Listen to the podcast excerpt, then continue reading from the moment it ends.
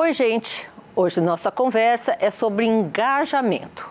Para tratar desse assunto, está conosco Maria Alicia Lima, vice-presidente de Relações Institucionais e ISG do Carrefour Brasil.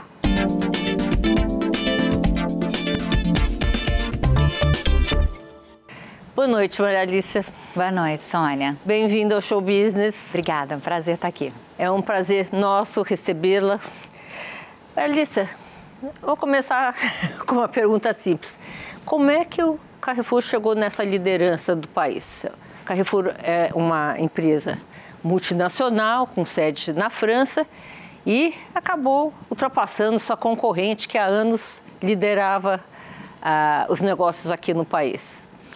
Sônia, o Carrefour chegou no Brasil tem 48 anos agora e eh, foi fruto de uma série de operações de fusões e aquisições ao longo dos anos. Então, primeiro ela se estabeleceu com a marca Carrefour, a marca francesa, como você comentou, é uma marca de varejo, de supermercados, hipermercados. Depois foi evoluindo e fez uma aquisição super importante. Há 15 anos atrás, nós adquirimos o Atacadão, que é uma rede de atacarejo, então é um formato um pouco diferente. É, o Atacadão já era uma grande empresa e cresceu bastante nesses anos em que o Carrefour fez essa aquisição. E ano passado nós adquirimos um outro grupo muito relevante no país, que era o Grupo Big.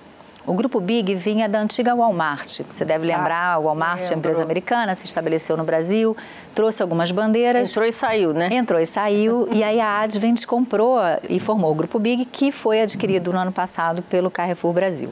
Então, nesse momento, a gente adquiriu ainda mais bandeiras e novos formatos. A gente ficou muito mais forte em algumas regiões do país, que a gente não era tão presente, como o Nordeste e o Sul. E também adquirimos formatos como o Sam's Club, que é um clube de compras. E é bem diferente, né? Do, não é nem hipermercado, nem atacarejo. É um outro, uma outra proposta para o consumidor. Me diz uma coisa, a estratégia do Carrefour é crescer organicamente ou comprando Uh, gru outros grupos, ou, ou, os dois? Como é que é a estratégia no Brasil e no mundo em geral? Eu acho que a gente fez as duas coisas. A gente começou crescendo organicamente é, por exemplo, a gente cresceu não só num braço de varejo, mas a gente tem hoje o banco Carrefour, uma área imobiliária que se chama Carrefour Property, nós temos farmácias, drogarias, isso tudo orgânico, né? A própria tá. empresa desenvolvendo seus negócios. Mas, no, e novos negócios, Em novos né? negócios. Banco. É um ecossistema, exatamente. A gente não é só... A gente vê que o grupo, no final das contas, é muito mais do que apenas as unidades é, e lojas que vendem alimentos. É, e, ao mesmo tempo, a gente fez aquisições, como eu comentei, aquisições importantes. Eu acho que o grupo não está fechado a continuar olhando sempre as duas dimensões. Mas existe um planejamento de longo prazo de crescer organicamente, sem dúvida nenhuma. O Brasil é uma grande potência para o grupo, mundialmente falando. Quando o grupo olha para o mercado brasileiro, ele vê um mercado onde a possibilidade de crescimento é muito grande ainda, né? Não vou dizer que é infinita, porque sempre é, a gente tem os concorrentes que também estão crescendo, mas eu acho que existe um interesse enorme enorme no país como investimento. Maria Alice, sabe o que, que eu tenho reparado nesse período pós-pandemia? Uhum. Os grupos eles estão crescendo e diversificando, né? Você acabou de falar no Banco Carrefour. Uhum. Como é que vocês chegaram à conclusão que o Carrefour precisava de um banco? Eu acho que a gente olha é, para o consumo no Brasil como algo que precisa ser feito a partir de várias alavancas. Então, vou te dar o um exemplo do banco, que eu acho que é um excelente exemplo. O banco, ele, é, ele possibilita a acessibilidade ao crédito para que esse consumidor possa, no final das contas, fazer compras nas nossas unidades. Então, ele não é um banco é, de correntistas, ele é um banco que possibilita o acesso ao crédito através do cartão Carrefour, e a gente tem cartões das bandeiras diferentes. Todas né? as bandeiras? Isso, a gente tem o cartão do Atacadão, o cartão do Sam's Club, e esses clientes podem, através dessa concessão de crédito, ampliar as suas oportunidades de compra e aí somam pontos. Né? Exatamente, né? somam Exatamente, pontos, né? acabam fazendo é, também programas de fidelidade, enfim, é um ecossistema. A gente sempre fala essa palavra, e eu sei que ela é meio batida, Sônia, mas ela traduz uma visão de que o consumidor é visto de diversos ângulos. Quando a gente fala de property, por exemplo, quando você vai numa loja de hipermercado, você já reparou que tem lojas de outras bandeiras ali, né? Tem um, um boticário, tem às vezes uma lavanderia. Isso tudo faz parte também para a gente oferecer oferecer para essas é, pessoas que diversificação, diversificação, né? Porque elas resolvam tudo naquela oportunidade. Elas vão no supermercado, mas consertam o carro, lavam o carro, é, consertam uma roupa, eventualmente, né, levam um pet para uma pet shop. Então, a gente tem também esse ecossistema de lojas que oferece essa possibilidade para quem faz compras de supermercado. Todo mundo está tentando diversificar em todas as áreas. Isso significa que a concorrência vai crescer uhum. para todo mundo. Qual, quem vai ser beneficiado com essa concorrência toda? É o consumidor? Eu acho que sim. A gente acaba sendo forçado a pensar de maneira muito criativa como é que a gente atrai esse consumidor. Então, vou te dar um outro exemplo. O nosso e-commerce é algo que a gente vislumbra como uma grande oportunidade de futuro. Os varejistas ainda não acho que decifraram a melhor maneira de levar para o consumidor uma experiência de excelência quando você pede o supermercado pelo, é, pelo aplicativo, né? Então, nós estamos trabalhando muito nisso porque a pandemia nos ensinou que existe um espaço para esse consumo híbrido, onde a pessoa vai na loja, mas ela também precisa da comodidade, da, da comodidade, nossa, acostumou a comodidade de pedir em casa.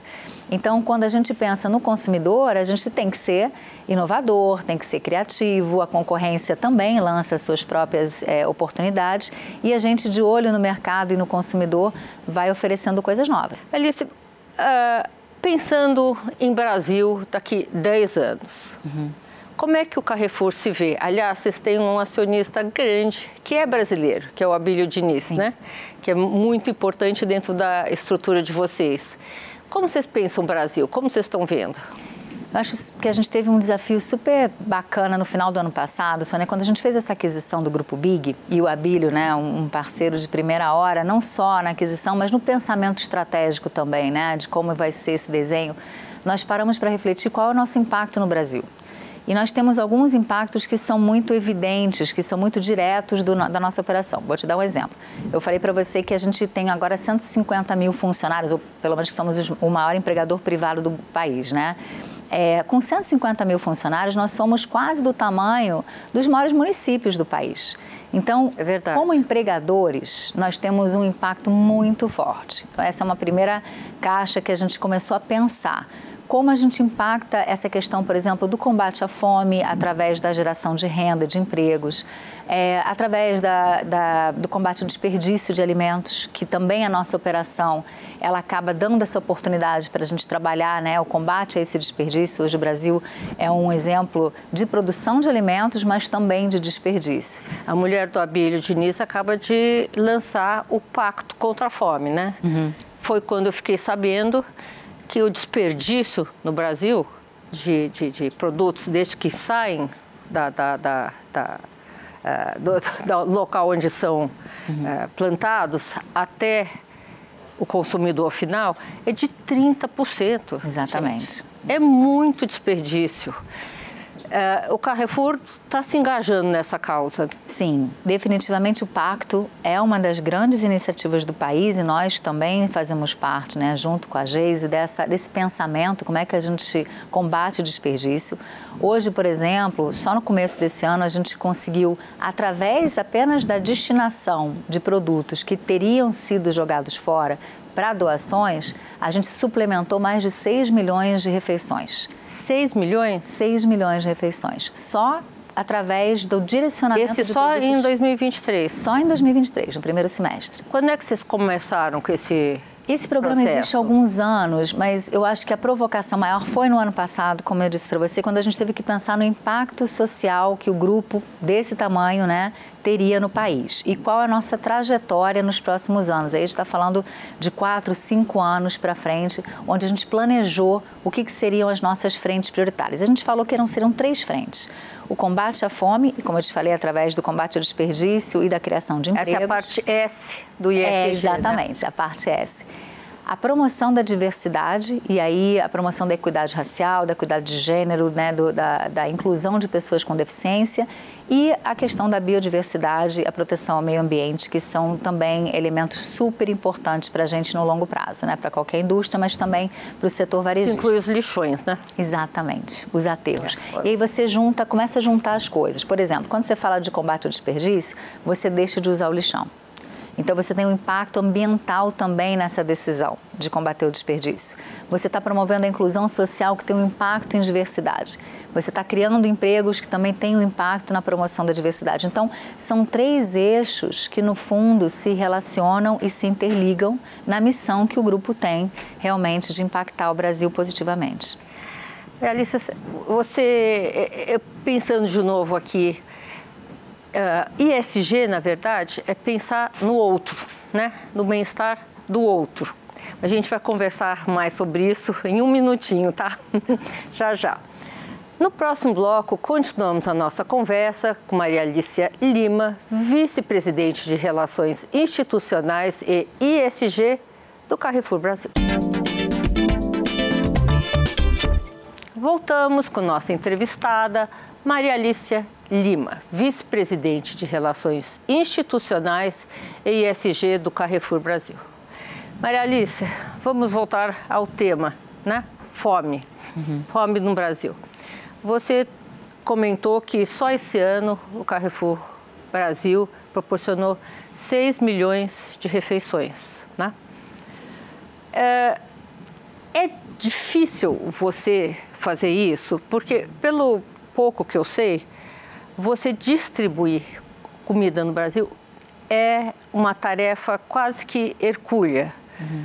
Os restaurantes, por exemplo, eu não sei se o telespectador sabe, mas restaurante que quer doar ah, o que tem ali, o, o, que sobrou, não é lixo, tá, gente? O que sobrou ali não pode, por causa de prazo de validade, por causa de. É, é muito complicado.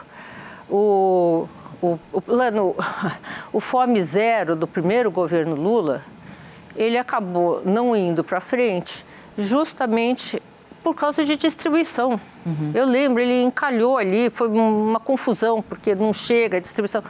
E quem é que tem expertise de distribuição? São os varejistas da área, né? É. Fala um pouquinho sobre isso. É super interessante esse ponto, Sônia. A gente hoje por ser um grupo que, como eu te falei antes, comprou várias lojas e, e empresas ao longo dos anos, a gente está presente no Brasil todo. Então, todos os estados brasileiros têm unidade do grupo. Então, vou te dar um exemplo. É, todos os municípios? Todos Vocês estão em todos os municípios? Não, 5 mil municípios não. A gente está, na verdade, a gente costuma dizer o seguinte, nós estamos a 5 quilômetros de metade de todos os brasileiros. Tá. Essa é mais ou menos a conta. Então, o que, que, que isso nos proporciona? uma oportunidade, primeiro, de fazer parcerias locais. Então, de fato, a gente não consegue resolver a questão da distribuição de alimentos sozinhos. Nós fazemos parcerias estratégicas e aí tem vários players hoje no país, várias ONGs, várias entidades do terceiro setor que trabalham com a distribuição de alimentos e são parcerias riquíssimas. É, a gente tem, por exemplo, o Mesa Brasil, que faz esse papel aqui em São Paulo, já é uma organização bem estruturada. É, a própria CUFA, Faz, fez esse papel durante a pandemia, continua fazendo esse papel hoje. Então, essas parcerias nos permitem o seguinte: que o alimento não seja um alimento que eu tenha que transportar numa distância muito grande, porque eu estou fazendo isso a partir de unidades mais próximas, né, daquela demanda. A conservação é difícil, né? Exatamente. E a gente conta com essas parcerias locais. Então, Gerando hoje, Falcões também, não? Também. A Gerando Falcões, na verdade, ela tem hoje um, um olhar mais para o empreendedorismo, que é onde tá. a gente tem uma conexão com a Gerando Falcões. Mas em termos de doação, seria isso. Tá. É, o que, que eu queria também colocar, né? Eu acho que é importante que a empresa pense sempre como é que ela atua no combate à fome emergencial, que é esse combate à fome de doações, de suplementação de refeição, e também de forma mais estrutural, que é quando você cria oportunidades de renda e de emprego. Então, nós sempre olhamos as duas dimensões, porque quando a gente pensa, por exemplo, qual a oportunidade que eu posso criar para as pessoas do Bolsa Família além da doação de alimentos? é através da criação de um canal de empregos direto para quem está no Bolsa Família. Vocês treinam e treinamos Pessoas. também, exatamente. Então, eu acho que o exemplo do Bolsa Família é um bom exemplo. A gente hoje tem uma parceria onde nós oferecemos para quem está no cadastro único as nossas vagas em primeira mão. Porque pensa o seguinte: tem muita gente que está no cadastro único que não tem conhecimento do que, que tem aí em termos de, de vagas de emprego num, num, grande, eh, numa grande empresa varejista. Às vezes isso não passa nem na mão dessas pessoas. Então nós fazemos um recrutamento direto do cadastro único, em conjunto, em parcerias às vezes locais e com o próprio governo federal. É, além disso, o que, que o governo também coloca, né? E eu acho que isso é pertinente a gente precisa de pessoas que tenham condições de permanecer na empresa. E aí vem a questão do treinamento que você mencionou. Hoje nós somos o único varejista que tem uma escola própria, a gente chama de Escola Social do Varejo. São, é uma escola que a gente criou dentro do Grupo é Carrefour Brasil. uma escola várias escolas, unidades? É uma escola que tem várias unidades. Tá. Então, hoje estamos presentes é, em São Paulo, em Pernambuco, Salvador e Rio de Janeiro. E, o, e nosso plano para os próximos anos é fazer uma expansão dessa escola. Nós treinamos pessoas ali para trabalharem no varejo e não necessariamente nas nossas lojas. É claro que a gente gostaria que essa mão de obra viesse toda para as nossas lojas. Mas existe também a possibilidade que esses jovens se formem na Escola Social do Varejo, um programa de quatro meses, para o primeiro emprego. Então a gente pega aquele jovem de 18 anos, 19 anos, que está entrando no mercado de trabalho e que pode ter um treinamento, um contato de como esse mercado de trabalho dentro do setor do varejo funciona. Porque você tem que ter uma informação mínima né, ali. Então essa formação é dada com soft skills, também conhecimentos específicos do varejo, e esse jovem é preparado para entrar no mercado de trabalho. Falta mão de obra no setor varejista como Eu te vocês? diria que em alguns lugares a gente tem mais dificuldade de encontrar mão de obra e, e, e eu acho que tem a questão... Qual é, qual é, para o telespectador que está nos assistindo, eu quero eh, trabalhar no Carrefour, o que, que eu preciso saber? Primeira coisa é a gente tem sempre a oferta de, de vagas através, seja de, de, entidades locais, né, que criam aqueles bancos de empregos. Então, por exemplo, todo município, ainda que seja um município pequeno, ele tem um banco de, de empregos que a gente faz parte faz parcerias para dar visibilidade dessas vagas. Nós também trabalhamos com empresas que também anunciam essas vagas em jornal, fazemos mutirões de, de contratações. É, ano passado, a gente fez um mutirão no Rio Grande do Sul para mil posições que a gente estava abrindo nas, no, nas, novas lojas, né, que a gente estava é, começando lá no Rio Grande do Sul. Então, a gente está sempre tornando público né, essa oferta de vagas. O que a gente vê, Sônia, é que o mercado varejista, ele tem, além de muita vaga acontecendo, ele tem uma rotatividade grande. Né? Então, tem é, 20%, 30% das nossas vagas que a gente repõe todos os anos. Então, isso significa que eu contrato, gente, eu contrato quase 5 mil pessoas por mês. Seja de vagas novas ou de Essa vagas Essa rotatividade é uma, um fato, sei lá, geracional, porque eu noto muito uhum. isso em outras áreas, ou é uma, uma característica de quem trabalha no varejo em empresas como Carrefour? Eu acho que é característica do varejo. A gente não tem percebido que seja algo muito pontual dessa geração. O que, que a gente percebe, talvez, dessa geração? É, nessa questão do treinamento, essa tá... nova geração, Essa tá, nova gente? Geração. Eu ainda estou na geração, nós estamos na geração, mas é nova Verdade, geração. A gente não saiu né, da geração. Mas, enfim, da nova geração, é, existe uma competição muito grande, quando você fala, especialmente em treinamento, de conteúdos na internet. Eu estava ontem conversando sobre isso com a, a, o pessoal da Escola Social do Varejo, né? A gente concorre com conteúdos da internet e, às vezes, uma formação, ela não tem tanta atratividade como ela tinha no passado. A gente está tendo que repensar a forma como a gente oferece esses treinamentos. Meio ambiente, o que, que o Carrefour pensa nesse sentido? O que, que o Carrefour faz? Já que os lixões.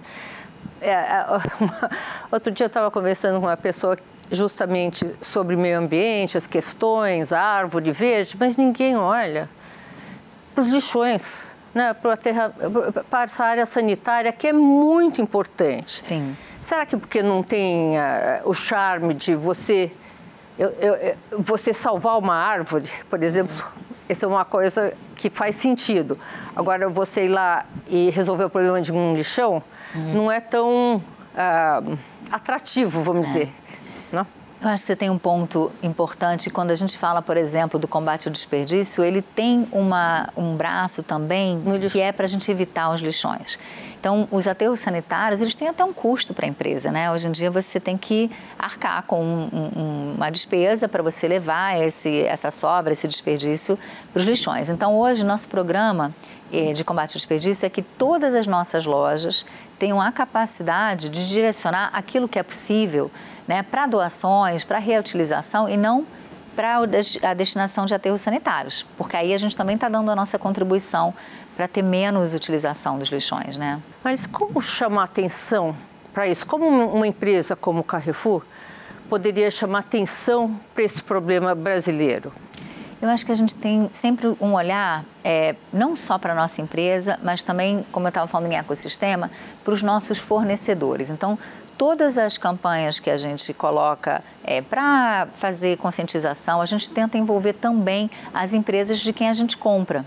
Porque então passa a ser um, um esforço conjunto. Então, vou te dar um exemplo. Quando a gente fala, por exemplo, de combate ao desperdício, a gente obviamente também envolve a indústria nesse debate que, que a indústria pode fazer na, na, na, na, ponta dela? Quando a gente fala de reciclagem, a gente envolve também os nossos fornecedores, porque a gente não, não faz alimento, a gente não, não produz os, os, produtos que a gente vende, né? Nós, na verdade, somos um meio do caminho. Se a gente também não conversa com quem está no, no, início dessa, é, dessa cadeia, a gente está deixando uma parte importante de fora né, nessa conscientização. Então, eu acho que a nossa contribuição é pensar no papel do grupo como varejista, no papel do seu fornecedor, né, dentro da sua atividade, e aí a gente tem também a inclusão da, da própria, do próprio cidadão, né, do próprio consumidor nesse tipo de campanha. A campanha de combate ao desperdício também é uma campanha direcionada ao consumidor. Como você vê o papel da iniciativa privada nesse crescimento rumo à sustentabilidade? Nós temos, por exemplo, uma atuação no combate ao desmatamento que acho que vai um pouco ao encontro do que você está dizendo. Muita gente vai se perguntar o que, que um grupo varejista pode com desmatamento. com desmatamento, né, com o combate ao desmatamento. E aí a gente se vê, de fato, como uma, uma é como se nós fôssemos aqui é, um eixo que pode influenciar a forma como os alimentos são produzidos. Porque se nós compramos alimentos e vendemos, e a gente também pode é, olhar para como esses alimentos chegam até, até nós, nós temos a capacidade de influenciar quem derruba a árvore, quem está na ponta, né? por exemplo, é, fazendo o desmatamento. Então, vou dar um exemplo. Nós hoje investimos muito em rastreabilidade dos nossos produtos. A gente quer saber de onde eles vieram. Quando a gente compra carne, a gente quer saber onde essa carne foi produzida, como ela foi produzida, em quais fazendas onde essas fazendas estão localizadas. E essa rastreabilidade, você pode até dizer, ah, Marilissa, mas isso não seria uma, um, um dever, uma tarefa. A gente entende que cada vez mais a sociedade espera que nós façamos isso porque nós temos condições de fazer esse investimento, né? Então, o investimento em rastreabilidade é um dos maiores exemplos onde a gente entende um problema que nós não temos uma atuação direta, mas nós podemos É difícil, influenciar. né? Porque é uma cadeia longa. Sim. Eu, eu, eu vou te provocar no próximo bloco sobre como fazer isso, como a tecnologia pode ajudar nisso. Tá. Tá? Minutinho. No próximo bloco tem mais Maria Alicia Lima, vice-presidente de Relações Institucionais e ESG do Carrefour Brasil. Não saia daí. Voltamos com Maria Alicia Lima, vice-presidente de Relações Institucionais e ESG do Carrefour Brasil. Maria Alicia, nós estamos falando sobre reflorestamento, floresta em pé e como o Carrefour pode ajudar nisso. Nós constituímos um comitê interno é, que chama Comitê de Florestas. E a principal contribuição desse comitê tem sido falar da bioeconomia, da floresta em pé. A forma como nós contratamos produtos e vendemos Brasil afora é, não tem dúvida, que é uma excelente ferramenta para a gente trazer produtos da região do Cerrado, da região da Floresta Amazônica, onde a gente tem toda essa discussão de desmatamento, para que sejam produtos que tenham suficiente importância econômica para que as pessoas que produzem possam se beneficiar e possam progredir, possam se expandir também. Então, a melhor maneira da gente contribuir para a Floresta em Pé é comprando os produtos e vendendo nas nossas lojas, porque aí a gente está crescendo essa economia. Mas na área de diversidade? Diversidade acho que é um dos pilares que está mais próximo do nosso coração e de quem a gente é, é Sônia. Quando nós temos 150 mil funcionários, é, a gente é o retrato do Brasil. Então, 50% da nossa equipe é feita de mulheres, 50% da nossa equipe é formada por pessoas negras. Nós temos também um compromisso muito grande em não só dar acesso a pessoas com mobilidade reduzida ou pessoas com deficiência, mas também ter essas pessoas trabalhando na organização. Então, hoje, o pilar de diversidade, que é o terceiro pilar daqueles três que a gente planejou para a nossa jornada futura, é um pilar super importante, absolutamente central da nossa estratégia. Que, que tipo de investimento mais pesa nesses três nessas três siglas, ESG? Existe uma área que vocês olham mais, governança, sustentabilidade? Qual, qual, qual a que vocês olham hoje uh, que precisa de mais ênfase? Hoje a área de diversidade é onde a gente faz um investimento maior. Nós assumimos um compromisso de investir 150 milhões de reais é, na promoção dessas ações de diversidade, especialmente com foco na equidade racial, né, que a gente estava conversando. Além disso, nós desenvolvemos programas internos voltados para esse treinamento e voltados para aumentar e empoderar as nossas equipes internas. Então, por exemplo, quando a gente pensa em equidade racial, nós temos um, um, um programa chamado Poder. Esse programa incentiva que pessoas negras cresçam dentro da organização, porque a gente também acredita que, na medida que a nossa liderança, que todo o topo da organização tem uma representatividade maior de, do, de gênero, é, uma representatividade racial, a gente aumenta esse olhar também, esse cuidado que a gente tem que ter com esses temas. Então, hoje, eu diria para você que nosso maior investimento é em, promo é, em promover a diversidade. Uh, no mundo, o ser humano, né, ele age muito reativamente, né? Uh, e raramente propositivamente. Você acha que isso está mudando? Nós estamos avançando. Antes que venha o problema, a gente procura uh, perceber o problema e olhar para ele antes que ele nos atinja? As empresas estão mais atentas para fazer isso, para conseguir fazer uma escuta ativa e não lidar só com as crises é, olhar para o consumidor, olhar para o comportamento desse consumidor, como ele se Vocês relaciona... Vocês criaram uma unidade nova nesse sentido? Nós criamos. Criamos uma unidade, por exemplo, uma diretoria de diversidade e uma diretoria de equidade racial. E o papel dessas duas diretorias é justamente fazer essa escutativa. Você já tem algum feedback dessas duas diretorias? O que, elas acharam, o que elas encontraram, pesquisas? O que eu acho que essas duas diretorias trazem para a gente dia a dia é justamente essa expectativa da sociedade, né? esse termômetro. Por quê? Porque a gente lida com é, líderes da comunidade negra, líderes, por exemplo, da, do movimento feminino. A gente vai escutando o que, que essas lideranças têm promovido de mudanças, de avanços, e com isso a gente se conecta de antemão com o que pode ser mais propositivo, né? menos reativo. É, se a gente não está ouvindo a sociedade, não tem como a empresa de fato ser é, proativa e, e, e acabar é sendo reativa. Uma, então, um essa escuta, esse canal, é, essa delicado. abertura, ela precisa existir. E a gente está investindo exatamente nesse ponto. Maria Alice, nós estamos já ficando com o tempo apertado.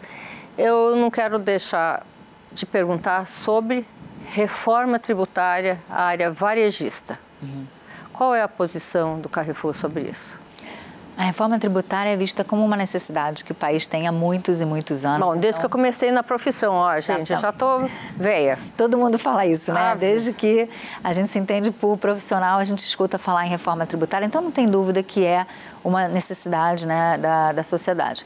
É, nós entendemos que tem muitas definições que ainda vão ser feitas através de lei complementar, então existe uma base que está sendo pensada para a reforma, mas os detalhes e os impactos ainda são pouco conhecidos. Nós precisamos ter um pouco mais de informação e dessas definições para que a gente possa, inclusive, saber o que, que de fato vai ser um impacto positivo ou negativo. Hoje não existe pelo setor varejista é, nenhuma predisposição a dizer que a reforma forma é boa ou ruim. Acho que ainda falta avançar bastante nessas definições. Maria Alice, quero te agradecer muito sua presença aqui no programa. Aprendemos muito e desejar boa sorte para você nesses próximos anos pós-pandemia, pós-revolução tecnológica, que isso a gente acabou não abordando. Eu quero vê-la de novo aqui para a gente conversar sobre isso.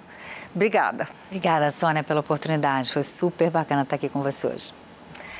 O programa de hoje está terminando. Semana que vem, eu, Sônia Raci, tenho um encontro marcado com você, direto dos estúdios da Band aqui em São Paulo. Até lá!